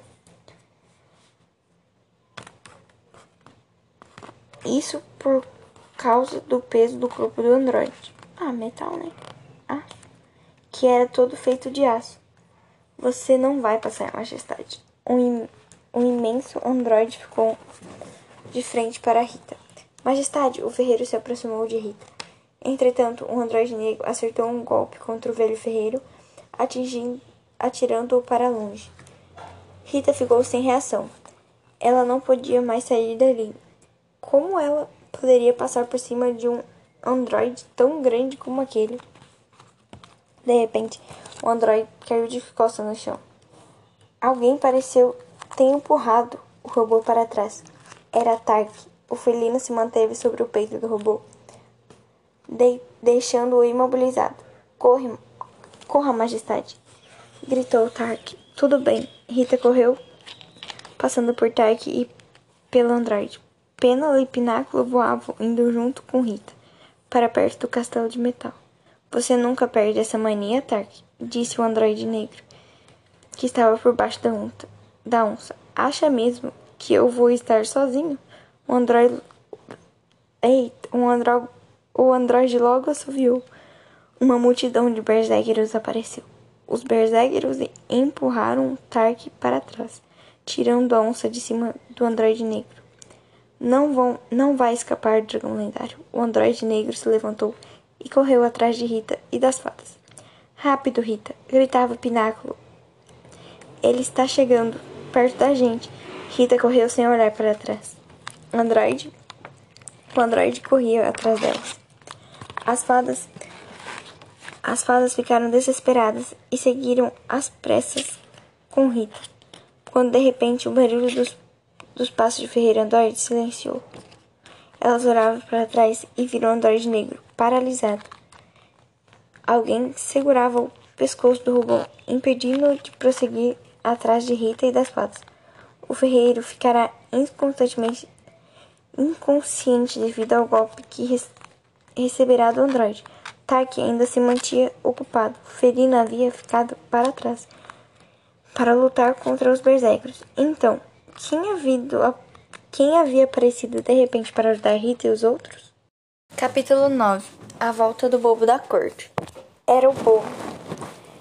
Ele havia voltado para ajudar Rita e os outros. O palhaço segurava o, o pescoço de Androide Negro. Me solta, seu palhaço infeliz, dizia o Androide Negro, tentando tirar o bobo de seu pescoço. Mas os braços de ferro do Androide não alcançavam o corpo de bobo. Vão, vocês duas, gritou Penelo, se afastando de Rita e Pináculo. Eu vou ajudar o bobo a deter o Androide Negro. Tudo bem, disse Pináculo. Ela e Rita estavam em meio a um caminho de pedras e concreto marrom que levava para um, o grande portão de aço do castelo. Vamos, majestade, não temos mais tempo. Aqui não tem tempo, né? Tá, disse Rita para Fadinho. As, as duas foram às pressas até o encontro, até a entrada do castelo. O, o castelo robótico era todo feito em aço puro. Era um aço de cor negra, e a estrutura do castelo lembrava uma igreja romana. Pináculo e Rita passaram pelos portões e se depararam com aquele enorme salão dentro do castelo. O chão daquele salão também era feito todo em aço. A cor do, do aço que cobria o chão era prateada e brilhante. E agora, Pináculo? perguntou Rita, olhando para a fada. O que a gente faz? Você precisa subir, majestade, disse a fadinha. Precisamos escalar aquele muro logo à frente, se apoiando, na, apoiando naquela escada. A fenda principal do castelo robótico está no topo daquele muro. Uh, do lado de fora do castelo robótico, Tark lutava contra uma multidão de berserkers. Eles se aproximavam em eles se aproximavam em massa da onça. Tark segurava um dos berserkers pela sua boca depois a onça arremessou o berserkers para o meio de uma imensa multidão de outros berserkers. Todos caíram, mas ainda mais ainda berserkers apareceram. O androide negro caiu para trás, próximo de onde acontecia a briga, assustando todos os berserkers e também Tark. Bobo soltou o pescoço do androide negro depois e depois se aproximou de Tark. Bobo, você voltou? perguntou Tark quando o palhaço ficou perto dele. Eu consegui me salvar, Sr. Tark. O bobo da corte sorriu para onça. Cuidado! Cuidado! gritou. Penelo gritou, ao perceber que o androide se levantava do chão. Eu não vou deixar. Tark pulou em cima do androide negro e impediu que ele se erguesse. Penelo começou a formar, diver... formar diversas bolas de fogo e atirar contra os berserkers. Bobo, ajude o ferreiro, disse a fada olhando para o bobo da corte. Tark e eu iremos cuidar dos berserkers e do androide negro. No interior do castelo, Rita escalava os degraus de uma escada de aço. A, a menina já estava com os braços trêmulos. Quando menos esperava, Rita e Pináculo ouviram vários zumbidos. Era um enxame de abelhas que se aproximavam delas. Não acredito, disse Pináculo, que se mantinha voando enquanto Rita escalava. Que foi, Pináculo? perguntou Rita mantendo suas mãozinhas segurando os degraus da escada. Escada de aço para que ela, que ela pudesse escalar. Essas são as abelhas cibernéticas. Pináculo se sentiu ameaçada. Elas não vão deixar a gente subir, Rita.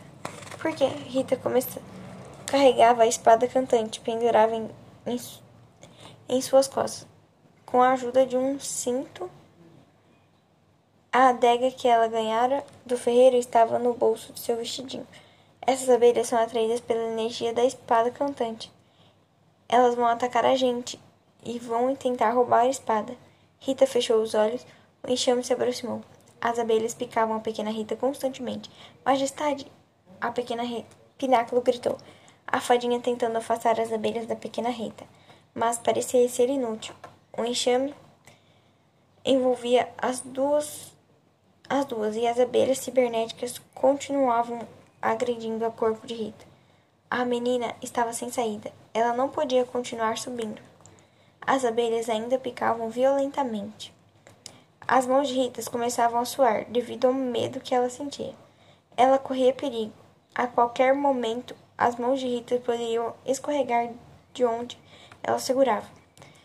Ela corria um gravíssimo risco de cair dali de cima. Capítulo 10 A ascensão do dragão lendário. Minhas mãos estão escorrendo, dizia Rita, que estava com as palmas das mãos inteiramente suadas. Majestade, aguenta, por favor. Pináculo tentava afastar as abelhas de Rita. O que acontece se eu cair aqui de cima, Pináculo? Rita mantinha os olhos fechados e as abelhas ainda o atrapalhavam. Se você cair, você vai acordar. Então o mundo dos sonhos não vai poder ser salvo. E as pessoas nunca mais vão poder sonhar na vida. A, a pequena pinácula estava começando a soluçar, entrando em choro. Essas abelhas só estão aqui por causa, por causa da espada cantante? perguntou Rita. Sim, majestade, disse Pináculo, ainda tentando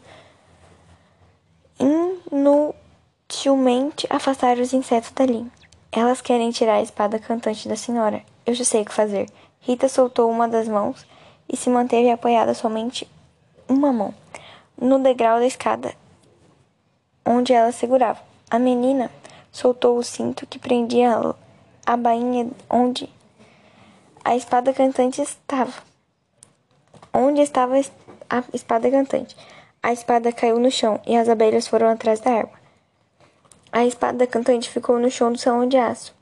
Chão de abelhas envolvia a espada. Então Rita e Pináculo, enfim, estavam livres para continuar escalado. Vamos, Pináculo. Não temos mais tempo. Rita subia, se esforçando. Os braços da menina já haviam fraquejado. Falta pouco, majestade. Pináculo voava ao lado de, da pequena Rita. Resista. Nós precisamos de você. Estou indo. Rita suava cada vez mais. Aos poucos, o cansaço estava sendo recompensado. A pequena Rita terminava de subir os degraus da, da escada. Pináculo já havia ido para o topo e esperado por, esperava por Rita lá em cima. A fada ficou em pé, olhando para baixo, enquanto a pequena Rita continuava a subir. Por fim, os, os bracinhos de Rita terminaram terminaram de escalar os degraus. Os degraus da escada de ferro. Assim que acabou de subir, a menina saiu caiu sentada no chão. Rita estava ofegante, com a mão no peito, enquanto suspirava com dificuldade devido ao cansaço que sentia. É ali. Pináculo mostrou apontando com o dedo para uma imensa plataforma. É ali o lugar. Entendi. Rita se levantou e seguiu para perto da plataforma. A menina. A menina subiu os degraus do altar e se aproximou de um, de um pequeno pedestral que tinha altura um pouco acima da cintura de Rita. Havia uma fenda bem no centro do pedestral. É nesse buraco que você deve, deveria colocar a espada cantante, afirmou o pináculo voando próximo da fenda. Somente assim poderá fazer com que o metal não domine e consuma o mundo dos sonhos. Mas eu joguei ela. Era o único jeito de afastar as abelhas da gente, disse Rita. E agora, o que faremos, majestade? Perguntou o Pináculo. Rita virou as costas para o pedestral e desceu os degraus da plataforma. A menina se aproximou da escada por onde ela havia subido. Rita e Pináculo olharam para baixo, no chão de aço da estrada do castelo. Um enxame de abelhas ainda rodeava a espada cantante. Não podemos voltar lá, majestade, disse Pináculo, ainda olhando para baixo, lugar onde estava a espada. O que faremos agora? Ah! Rita tirou a pequena adaga que havia ganhado do ferreiro no bolsinho do seu vestido. A faca que o ferreiro me deu. Rita se, se afastou da escada e correu de volta para, o, para a plataforma. Ela subiu ao altar e se aproximou do pequeno pedestral. A menina passou a mão por cima da pequena fenda, depois ela comparou o buraco da fenda com a largura da lâmina da adega que ganhara do ferreiro. Pináculo se aproximou da menina. A fadinha colocou-se colocou em pé sobre o ombro de Rita. Será que eu consigo? perguntou Rita, olhando para a fenda do pedestal. Será que pode dar certo? Aqui é o mundo dos sonhos, majestade, disse Pináculo, também olhando para a fenda. Se você acreditar, então tudo pode dar certo.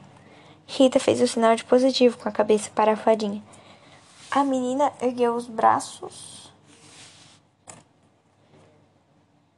segurando a adega com, a, com as mãos, e encaixou a lâmina da faca no meio da fenda. Nada pareceu ter acontecido. Os olhos de Rita lacrimejaram. Pináculo também havia entristecido, até que, de repente, um grande terremoto aconteceu. O que está acontecendo, Pináculo? A pequena Rita se desequilibrou e caiu sentada sobre o altar. Eu não sei.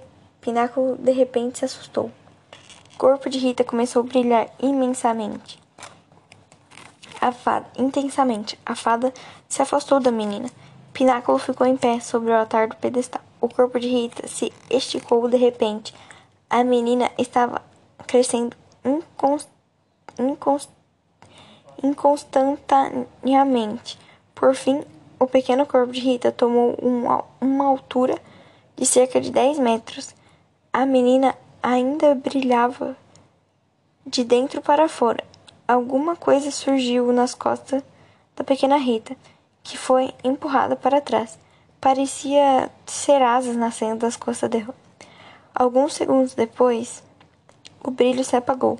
Pináculo se mostrou assustado com o que havia acontecido. Não era mais a pequena Rita.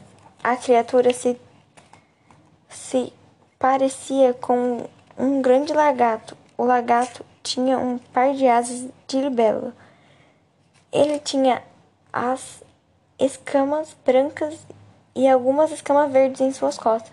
Era o dragão lendário. A pequena Rita, enfim, havia entendido por que ela era chamada de dragão lendário. Nas costas do dragão, as escamas verdes foram o desenho de um coração.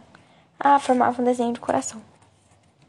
castelo robótico, robótico logo começou a desmoronar. As paredes. Ai, as paredes se destruíram de repente.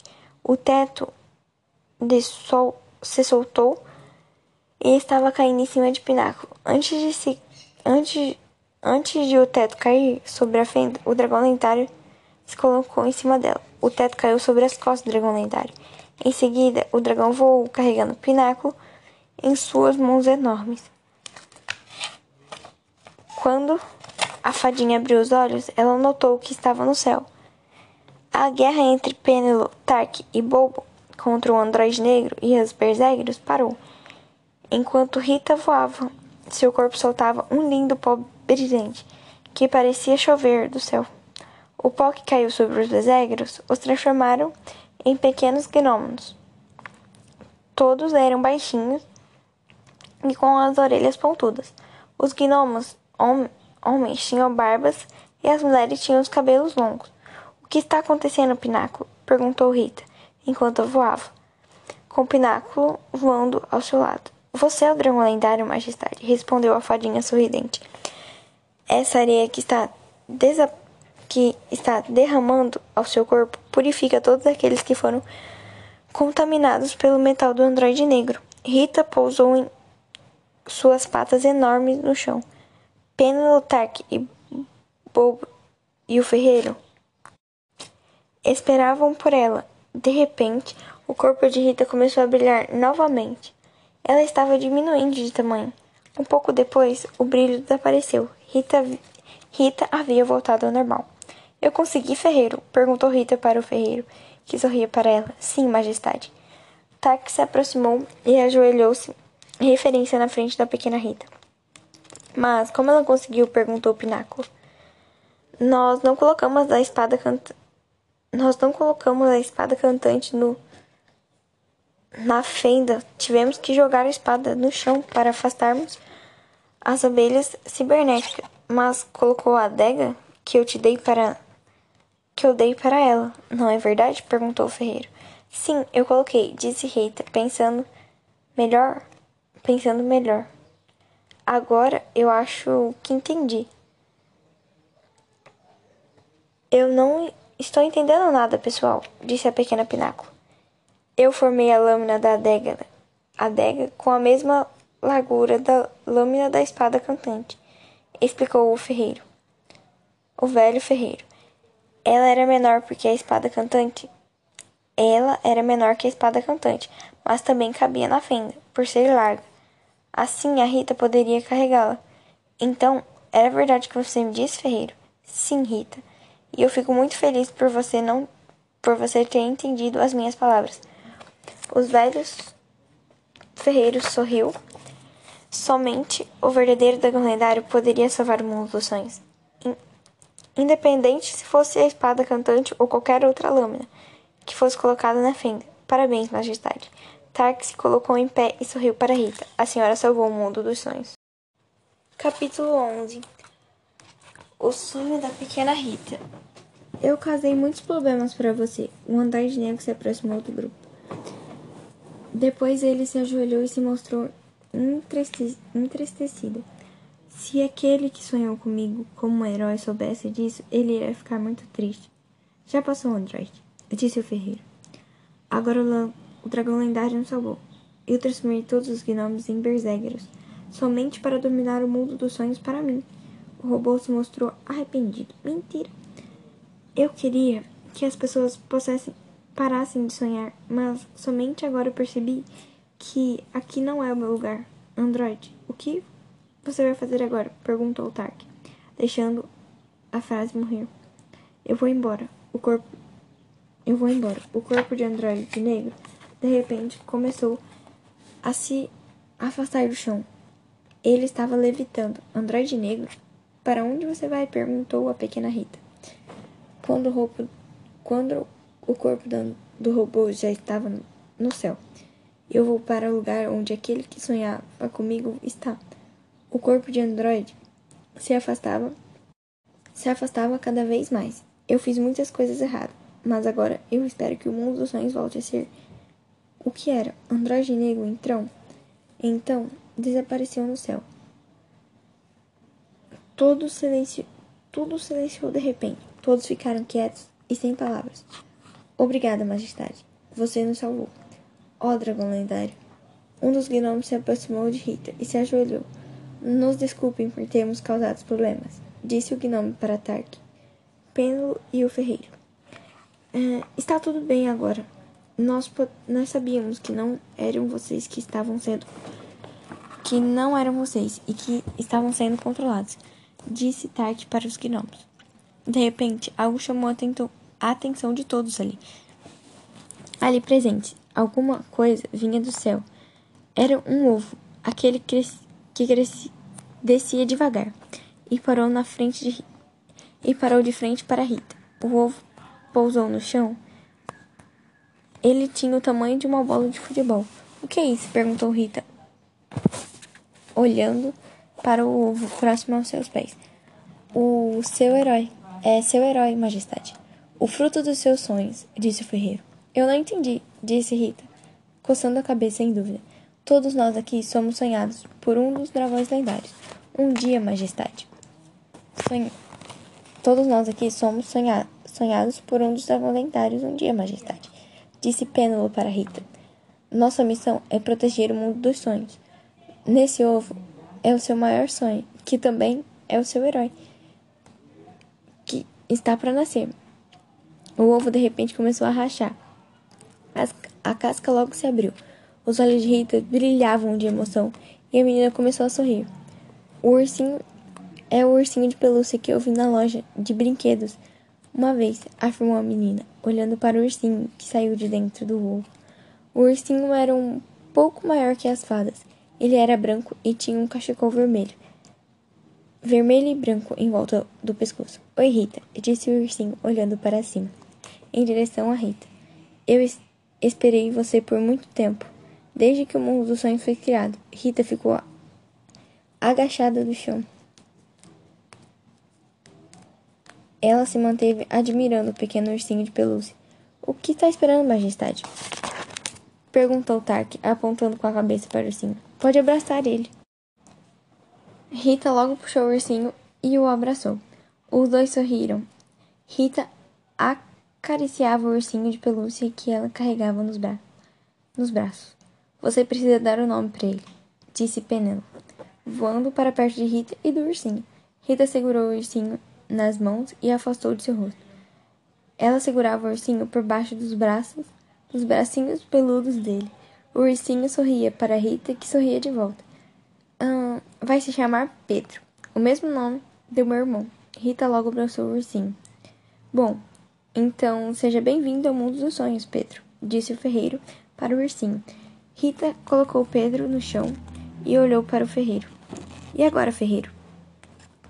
Perguntou a menina. O que eu preciso fazer? Agora é hora de você acordar, majestade. O ferreiro sorriu para a menina.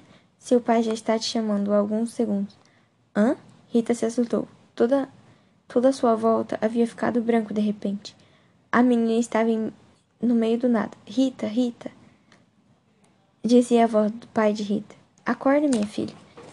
Rita abriu os olhos e enxergou a imagem embaçada de seu pai. Logo que tudo ficou visível, ela pôde enxergar seu pai claramente. A menina se sentou rapidamente sobre a cama. O que aconteceu? Rita se mostrou assustada, sentando-se rapidamente em seu colchão. Minha filha, está tudo bem? O pai de Rita se sentou na cama ao lado dela. É, você teve algum pesadelo? Não, papai. Rita logo colocou a mão na cabeça. Cadê o chapéu?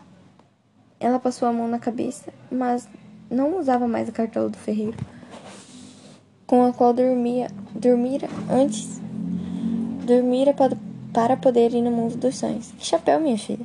O pai de Rita não entendeu nada. Não é nada, pai. É só um sonho que eu tive. Tudo bem. O pai de Rita sorriu e deu um beijo na ponta da cabeça dela. É melhor você ir tomar banho. Daqui a pouco iremos visitar a mamãe e o Pedro no hospital. Tá. Rita fez um sinal de positivo com a cabeça, sorrindo para seu pai. Capítulo 12 Sonho, sonho meu. Rita e seu pai desceram do ônibus. Os dois caminhavam alguns metros do ponto de onde haviam descido até a entrada do hospital pai de, pai de Rita e a segurava pela mão. Os dois chegaram à porta de um prédio enorme, todo branco, onde era o hospital, e foram recebidos pelo porteiro do lugar. Olá, amigo, disse o pai de Rita para o porteiro. Ele vestia uma calça social presa a um cinto, uma camisa de mangas longas e um par de sapatos. Estava frio e o pai de Rita vestia uma jaqueta velha por cima da cabeça. Ou por cima da cabeça por cima da camisa. Eu sou o pai de Pedro, o menino que está internado no quarto 108. Bom dia, senhor. O porteiro vestia um uniforme preto com calças folgadas e um par de botas. Podem entrar. Papai, como será que ele está? Perguntou. Perguntou Rita. Ela se vestia um vestido rosa e usava uma jaqueta jeans por cima. A menina calçava um par de sandálias. Não vou mentir para você, minha filha. O pai dela suspirou fundo.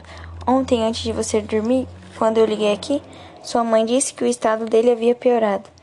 disse o pai de Rita, enquanto eles subiam aquelas escadas e se aproximavam do aproximavam da porta do quarto onde havia o número 108 escrito. Os olhos de Rita e o de pai se encheram e o do pai dela se encheram de lágrimas ao se, ao se entristeceram.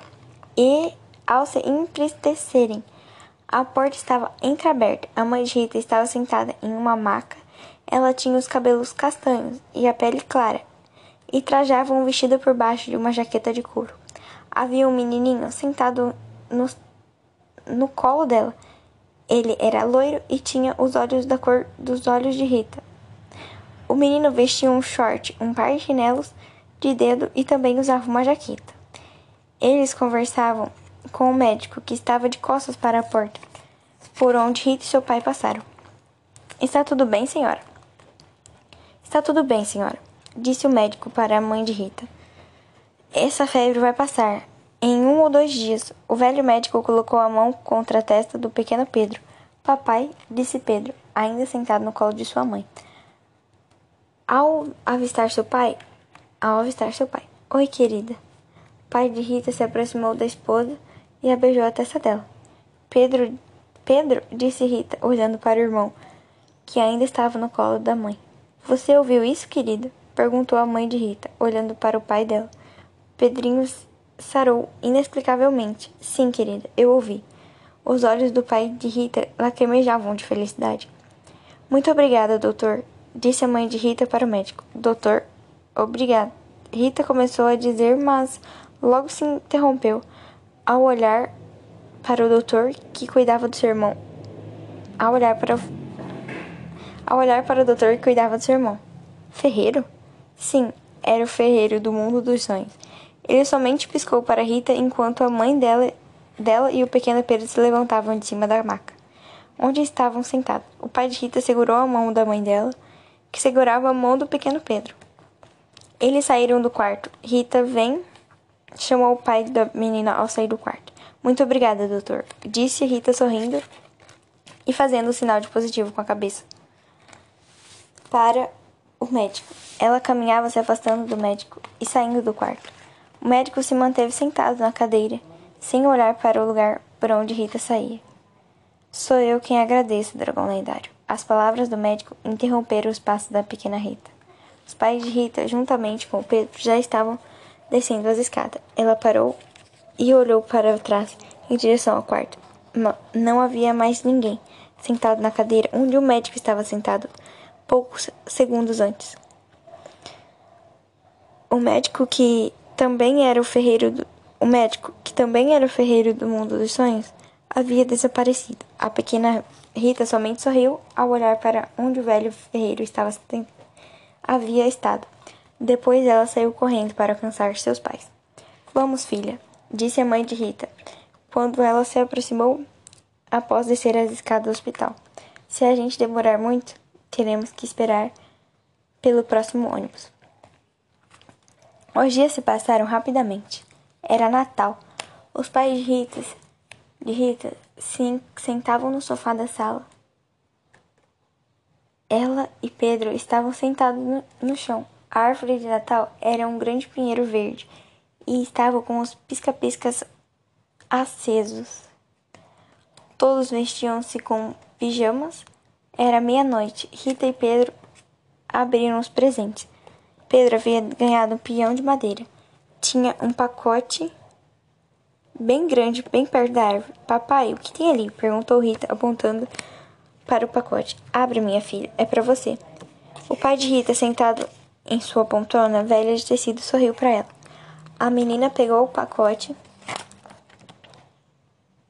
A menina pegou o pacote, rasgou e rasgou o papel. Foi então que Rita percebeu o que era. Foi a... aquele foi o melhor presente de Natal que ela poderia ter ganhado. Quando seu irmão foi internado, eu vi você olhando para para ele na vitrine da loja de brinquedos. No dia em que deixamos Pedro e sua mãe no hospital, minha filha, disse o pai dela, sorridente.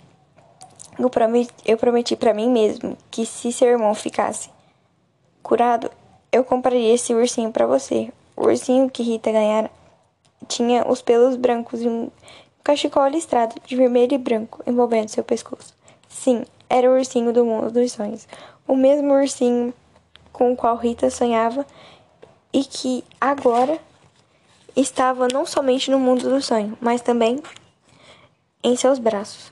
Rita olhou para o rosto do ursinho. O bichinho de pelúcia pareceu piscar para ela. A menina sorriu para o ursinho. E, aquela foi um, e aquele foi um dos natais mais felizes da vida de Rita. Enquanto isso, no quarto de Rita e de Pedro, a cartola do ferreiro estava bem debaixo da cama de Rita. A estrela cadente passava no céu mais uma vez, e naquele momento a cartola desapareceu debaixo da cama de Rita. O mundo dos sonhos estava a salvo. Agora as pessoas poderiam dormir tranquilamente, até porque os sonhos ainda continuariam a existir. E você, já teve vontade de visitar o mundo dos sonhos? Pois bem, tudo é possível quando se acredita. E e quando for dormir hoje à noite, é só desejar. O mundo dos sonhos sempre vai estar aqui, esperando pelo próximo dragão lendário, seja para salvar este mundo ou para nos, para nos divertirmos nele. Olá, eu sou Olá, eu sou o mundo do sonho. Espero por você hoje à noite quando você se deitar e começar a sonhar, até porque tudo é possível, basta acreditar.